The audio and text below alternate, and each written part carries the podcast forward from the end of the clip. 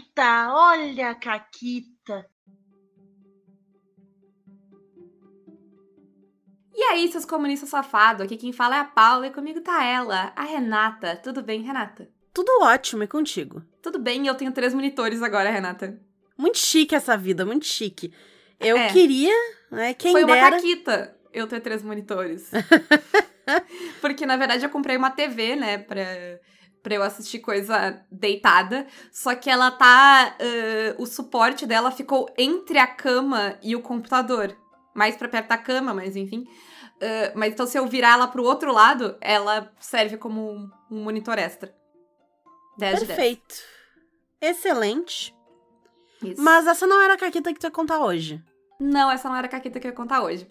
A caqueta que eu ia contar uh, hoje, porque a gente vai falar sobre como é jogando que a gente conhece de fato os sistemas, né?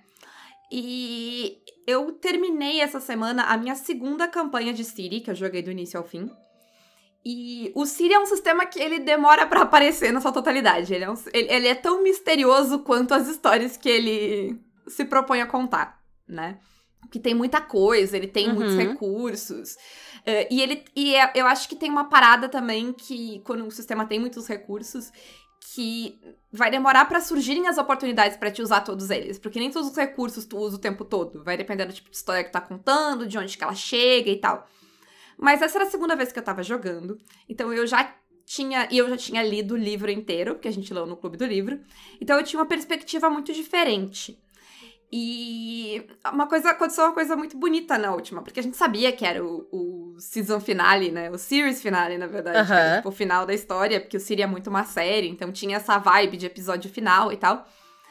E aí, em dado momento, quando a gente tava chegando, eles, tipo, eles resolveram o mistério. Eles chegaram no ponto, eles resolveram o mistério e eles se depararam com um dilema. Ao invés de ter, tipo, um grande combate, um inimigo, o que eles tinham era um dilema, porque eles eram essas pessoas que descobriram que eles foram colocados nessa cidade como quando crianças e queriam saber por que, que eles estavam ali, por que, que eles tinham sido tirados das suas casas e tá, tá, E aí eles descobriram que não ninguém não existia uma grande pessoa por trás dos planos sabe? A cidade não era controlada por uma mente maligna que estava roubando crianças.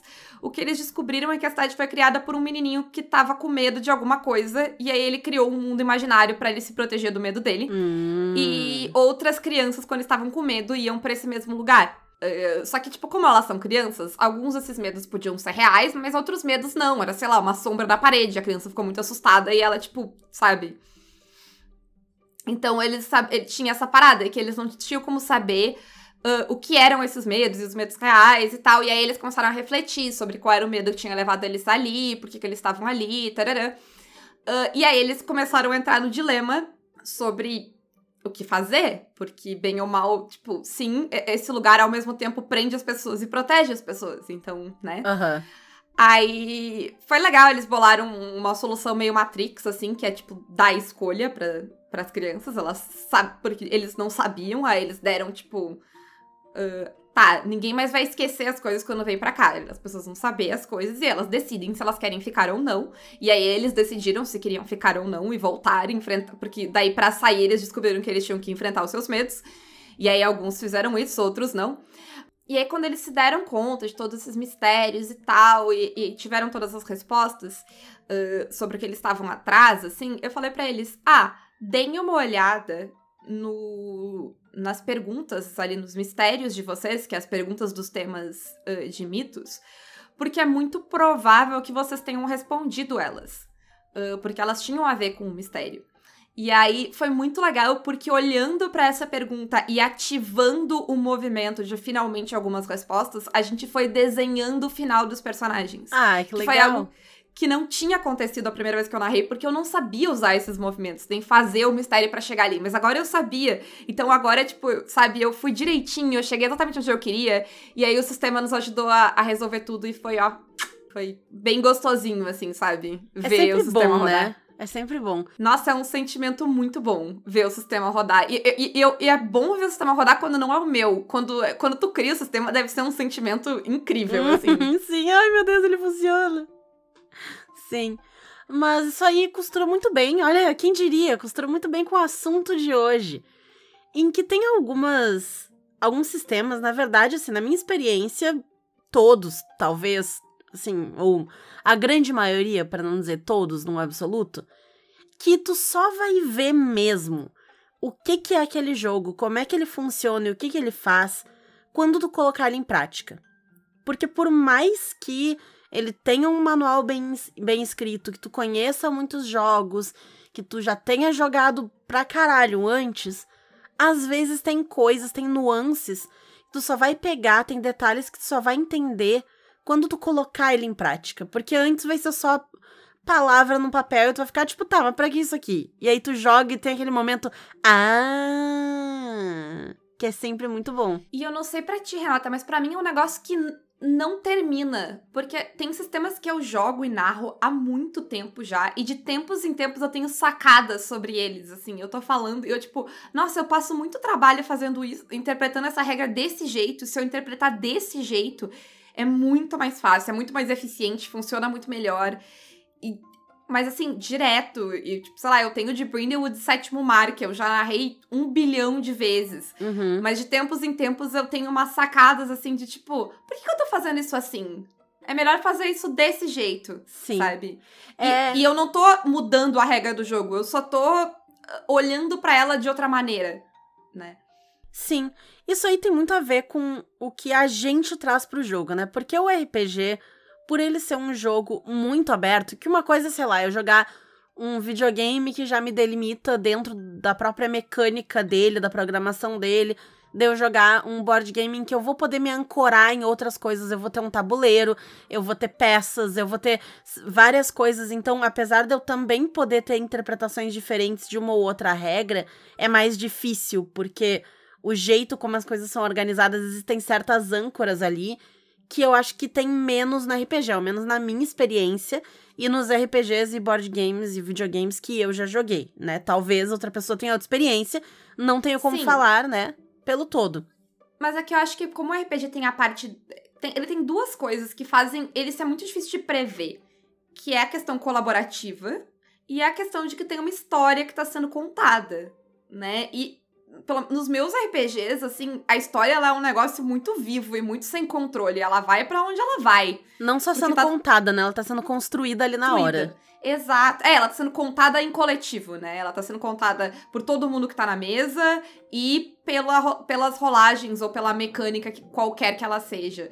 Então, isso tudo vai levando as coisas pra muitos lugares. E o que os sistemas fazem é tentar prever ãh, recursos pra lidar e resolver com essas coisas, né? Sim. mas eles estão lidando com situações múltiplas, né?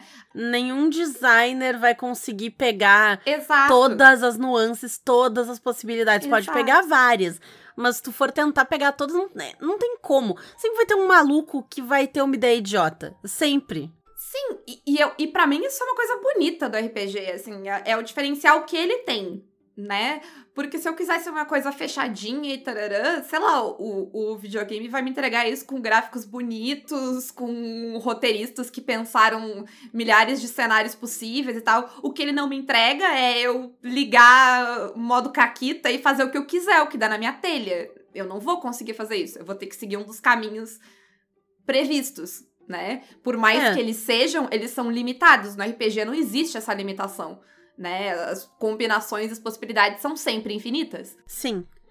E aí, dessas possibilidades, vai vir muito daquilo que tu tá trazendo, dos jogos que tu já jogou antes, as correlações que tu faz, né? Ah, essa regra me lembra tal coisa, talvez tu jogue com esse viés daquela coisa ali, e tarará. Então, dependendo do jogo, às vezes tu olha duas mesas ali e tal, e elas são iguais, quase iguais, porque talvez seja mais simples, talvez a regra seja mais clara, talvez não tenha tanta variação. Às vezes tu vai olhar duas mesas e tu vai ficar, tipo, não é o mesmo jogo. Ou assim. Eu não é jogo o mesmo ideias- sétimo mar que o John Wick joga. Exato. entendeu? E eu acho que o meu tá mais certo que o dele, mas isso aí é só minha soberba. Ah, eu tô, tô- Não é não, porque todo mundo fala isso, que o John Wick não sabe a regra do jogo, porque não foi ele que escreveu a regra do jogo. É, é, escreveu tá o cenário do argumento jogo. bacana. Então, Assim, é, o, o, o ideal na vida é tentar ter a confiança uh, de, de um homem branco cis hétero, mas não de homens brancos cis hétero milionário ou bilionário, que daí tu termina no fundo do, do oceano junto com o Titanic, entendeu? Tem, tem um limite aí. Tem um pouco que é bom, né? Mas passando disso, aí já é delírio e tal, já fica um pouco preocupante. Já, já te coloca em risco, né? Sim. Sim. Mas isso, inclusive, é uma coisa que eu acho bem legal, que assim. É, eu tenho visto, ao menos, porque hoje que a gente tem, né, sei lá, YouTube. Quando tu lança um jogo novo, tem um monte de gente que faz gameplay. Ah, vou mostrar como é que joga. Né? Ao menos eu vejo os designers daqui fazendo. Vou fazer uma mesa, gravar e tal e colocar lá. E perfeito pode ser que, né, seja bom e ajude as pessoas. Vai ajudar muita gente, aposto. Mas por um outro lado, eu acho que é uma coisa que não é controlável, porque nem todo mundo vai ver o vídeo. E mesmo, às vezes, mesmo sabendo que uma regra funciona de um jeito, se não é o teu estilo de jogar e o estilo da tua mesa, tu vai dar uma deturpada naquela regrinha ali. Pra ela encaixar melhor. E tu tá vendo a regra aplicada a uma situação. Quando tu for aplicar ela a outra situação, ela não vai fluir da mesma forma, né? É, é, eu acho que é isso, porque mesmo às vezes eu mesmo, eu sou, eu sou a mesma pessoa. Eu tô jogando sétimo mar com quatro grupos diferentes. A regra funciona de um jeito muito diferente. A maneira como eu narro acaba se adaptando, entendeu? Se eu pesar a mão do sétimo mar como eu peso narrando pra ti, eu dou TPK em alguns grupos. Porque nem todo mundo é tão combeiro safado e pegou os recursos como tu pegou. sabe? E depende muito também do que que. De... Eu acho que todas as escolhas que estão na mesa acabam influenciando. Então, quem tá na mesa, a história, o tipo de história que vai ser contado, uhum. o, as situações que são criadas, sabe, Sim. no jogo. E o bonito disso, para mim, é que literalmente não existe um certo ou errado. Não é que ah, esse grupo tá jogando mais certo que aquele, ou esse aqui tá mais não é sobre isso, é sobre como o grupo se adapta ao jogo e o jogo se adapta ao grupo.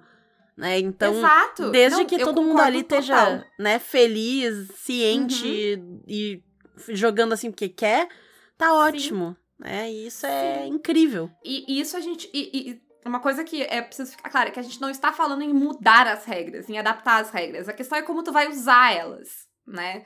Porque tu pode sempre tem uma margem ali de o que tu vai pedir teste, o que tu não vai pedir teste, quanto tu vai colocar de obstáculo, o nível de dificuldade das coisas, sabe? O que que tu vai dizer sim, o que que tu não vai dizer não. O, o RPG, por mais que tu tenha por mais que tu mecanize a maior parte de coisas possíveis, sei lá, tu pegar um Blades in the Dark, que tem uh, mecânica para resolver basicamente tudo. Ele tem mecânica para resolver o descanso sabe? É, é, esse é o nível uhum. de quantas coisas ele tem mecânica. Ainda assim, de tempos em tempos, acontece alguma coisa, tu tem que pensar que mecânica que a gente vai usar para resolver isso, sabe? Por, justamente por ele ter. É, ele tentar prever o maior número de situações possíveis, ele vai te dar muitos recursos. E aí, qual deles tu vai usar para fazer o quê? Como tu vai aplicar aquela regra para resolver alguma coisa? Vai mudar completamente uh, como, a, como flui aquele jogo, né? Então, eu acho que, tipo. Porque, sei lá, a gente joga, a gente tem um estilo de jogar, Renata, que é muito particular do nosso grupo, uhum. sabe? Que é o zero autoridade do narrador, né? Uh, Sim. Eu é. nunca vou pedir. Se a Renata tá narrando, eu nunca vou pedir nada para ela. Porque eu, é. a, a, Renata não se sente no direito de me dizer não e eu não me sinto na necessidade de pedir para ela. Eu acho Aí... que é bem importante, né, frisar isso que esse estilo nosso de jogar vem de jogar juntas há muito tempo e de entender onde estão esses limites, né? Nunca deve ser, nunca é, e nunca deve ser uma questão de, sei lá, desrespeito ou de alguma coisa, tipo, ah, não tem autoridade aqui, foda-se. Não, Sim. é de saber que a outra pessoa tá disposta a ter esse jogo de cintura e fazer esse, esse ping-pong, sabe? De eu jogar um negócio, ela rebate, eu vou rebater de volta e que tá tudo bem e que é parte, é o jeito que a gente joga, é um acordo que a gente já tem, né? Sim, não, totalmente. Tanto que se eu não tô jogando e tu ou o Fred está narrando, eu vou perguntar. Sabe? Eu não vou perguntar para vocês porque eu sei que eu não preciso mais perguntar. Mas tu aplicar isso a qualquer jogo já muda completamente como as regras daquele jogo vão se adaptar, sabe? O fato de que quem tá narrando não tem necessariamente esse controle narrativo que é alguns jogos até prevêm, mas a gente nunca usa quando eles prevêm, sabe? Essa, essa posição de árbitro das coisas. Aham. Uhum quando tu não vai colocar, tu vai mudar isso, é uma coisa muito pequena, assim, na grande escala das coisas, que muda completamente como as regras se aplicam. Porque vai ter uma maleabilidade em quem tá controlando a narrativa que talvez o sistema nem tinha previsto, mas funciona, sabe? É, tu, tu, tirar, tu mudar a autoridade do narrador pra mesa, né? Para o acordo comum uh, das coisas. Só isso já muda completamente como as regras uh, do jogo funcionam. E é um acordo muito básico, sabe? Que a gente já tem ele não verbal. A gente nem fala mais, é só um acordo, né? Sim, chegou nesse ponto já em que é isso. E aí, assim, tem certas coisas mais pontuais, assim, que tu só vai notar quando tu estiver jogando. Por exemplo, questão de probabilidade. A não ser que tu seja um matemático muito louco, e tu, sabe todas as probabilidades, todos os tipos de dado, com todas as variações e usos diferentes de habilidades e coisas, tu só vai te dar conta de certas coisas jogando e descobrir o que, que é vantajoso fazer, o que, que não é. E não só de uma perspectiva de comer safado, mas de uma perspectiva de, ok, o que, que funciona? Porque adianta eu ficar tentando fazer um Sim. tipo de coisa ou eu vou me frustrar? Né? Exato. entender como é que o jogo roda e onde é que tu pode te encaixar ali para fazer disso uma experiência legal, né? A mesma coisa com os recursos, né? Tu nunca sabe, tipo, como tu usa esses recursos, que recursos eu preciso guardar, que recursos eu posso gastar mais. Porque tem jogo que, tu, que recurso é algo que tu deve cuidar e, e manejar. Tem jogo que não. Eu, eu sempre lembro a primeira vez que a gente jogou Tails, que eu sempre acho que ele não rodou dessa primeira vez, porque uma coisa que a gente não fez foi gastar recurso, né?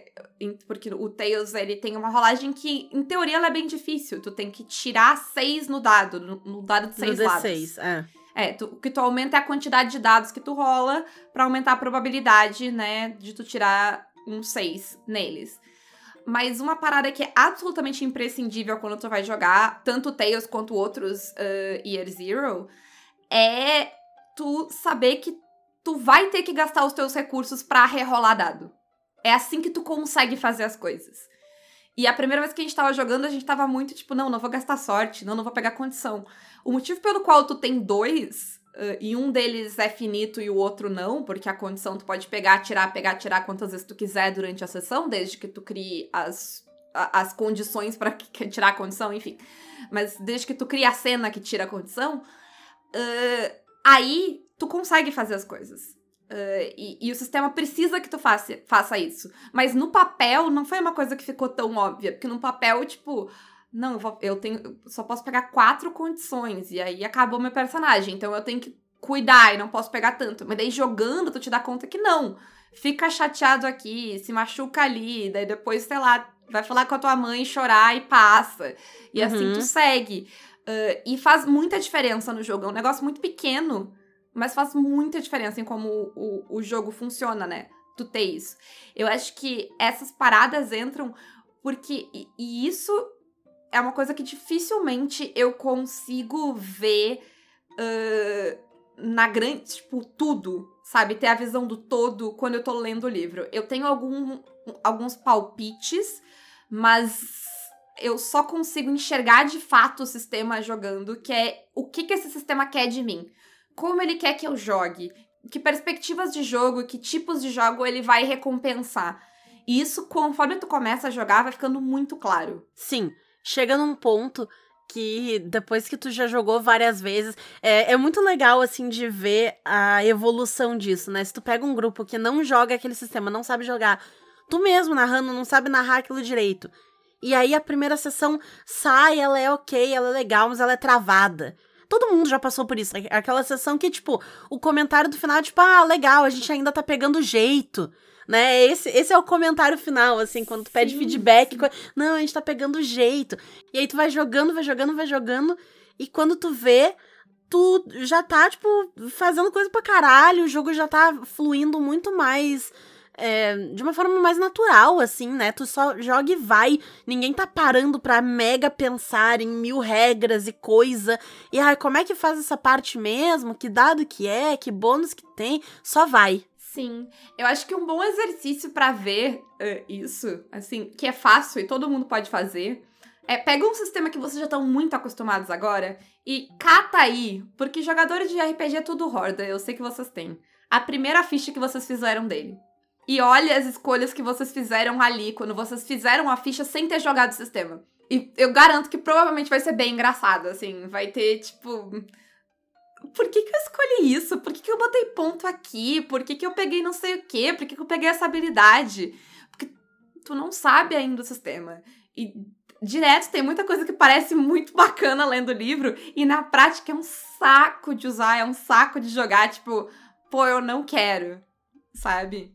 Eu tenho uma mecânica. Uh, uma coisa que, tipo, quando eu li há mil anos atrás os sistemas de perseguição e de combate uh, do chamado de Cthulhu, eu pensei, nossa, que legal, porque ele, ele precisa que seja uma coisa mega realista, imortal, então ele simula um monte de coisa. É interessante, né? Tudo faz diferença, então, tipo, as escolhas que tu faz e tal.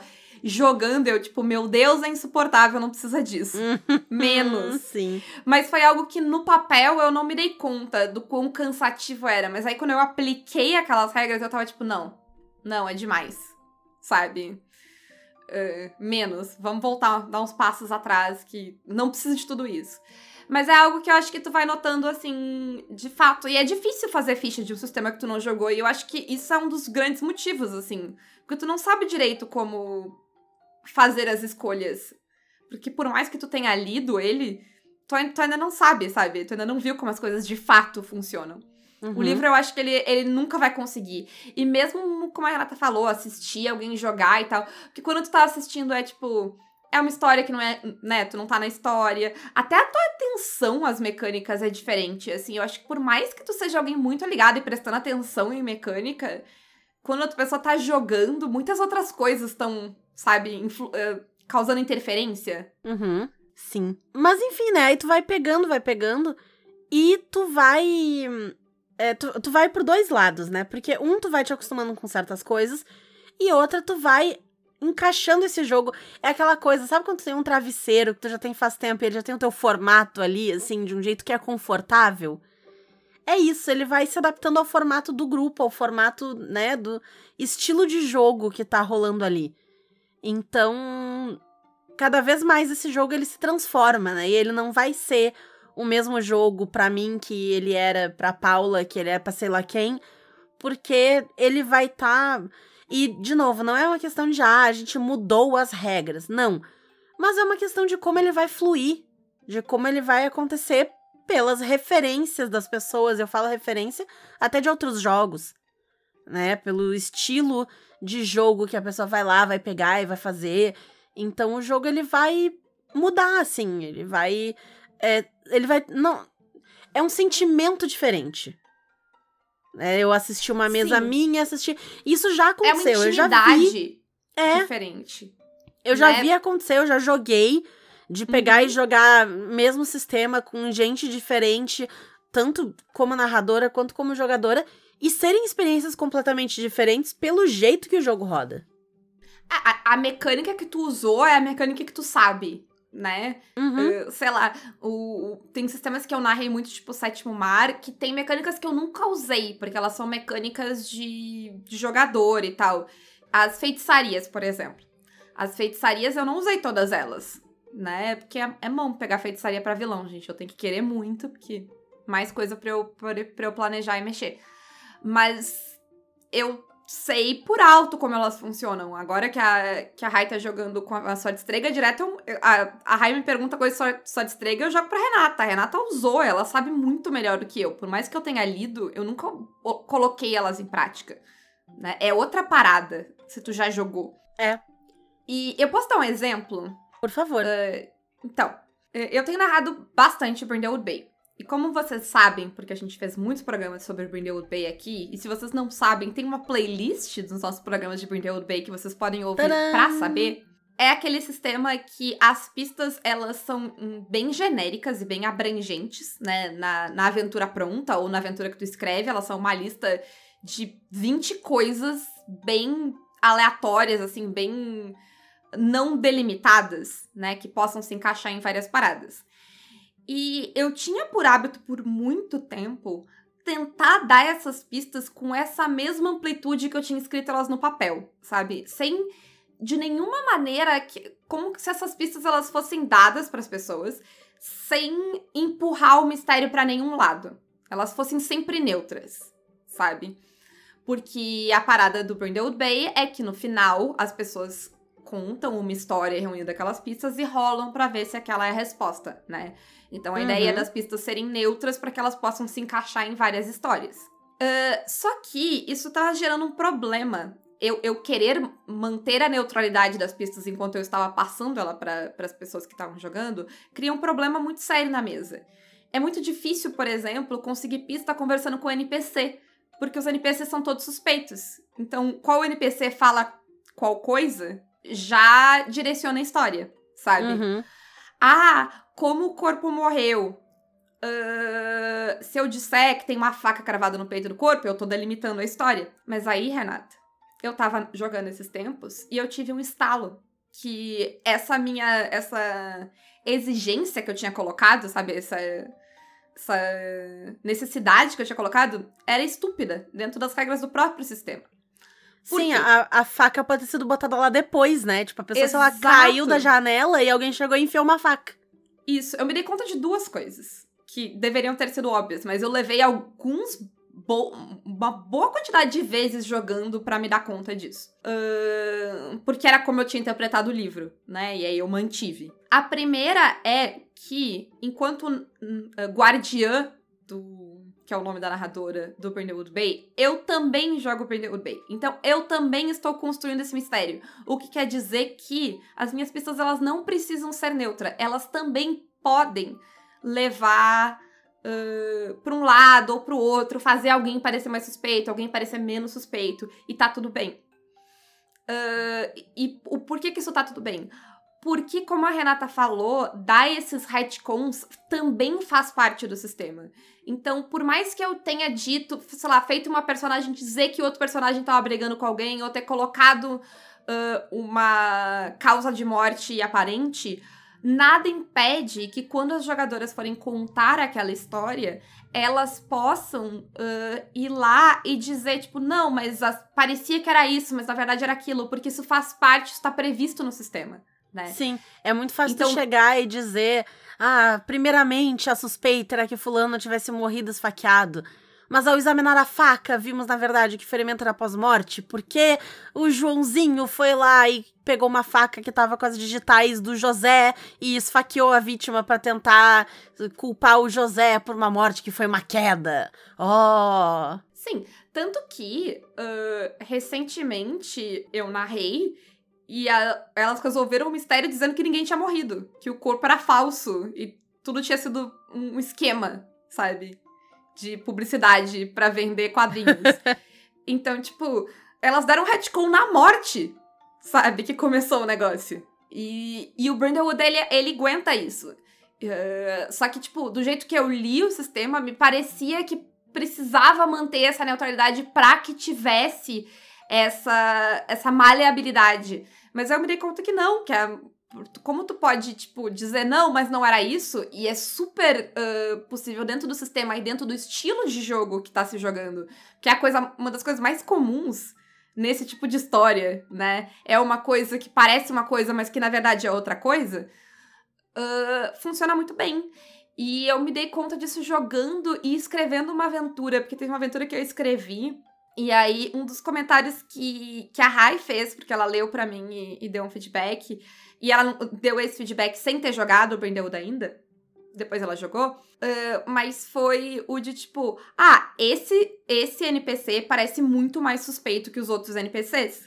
E aí eu disse sim, mas tudo bem, porque é normal nesse tipo de história que uma pessoa pareça mais culpada que os outros e geralmente as pessoas não vão culpar a pessoa que parece mais óbvia. Uhum. Porque é, é muito chato, é sem graça.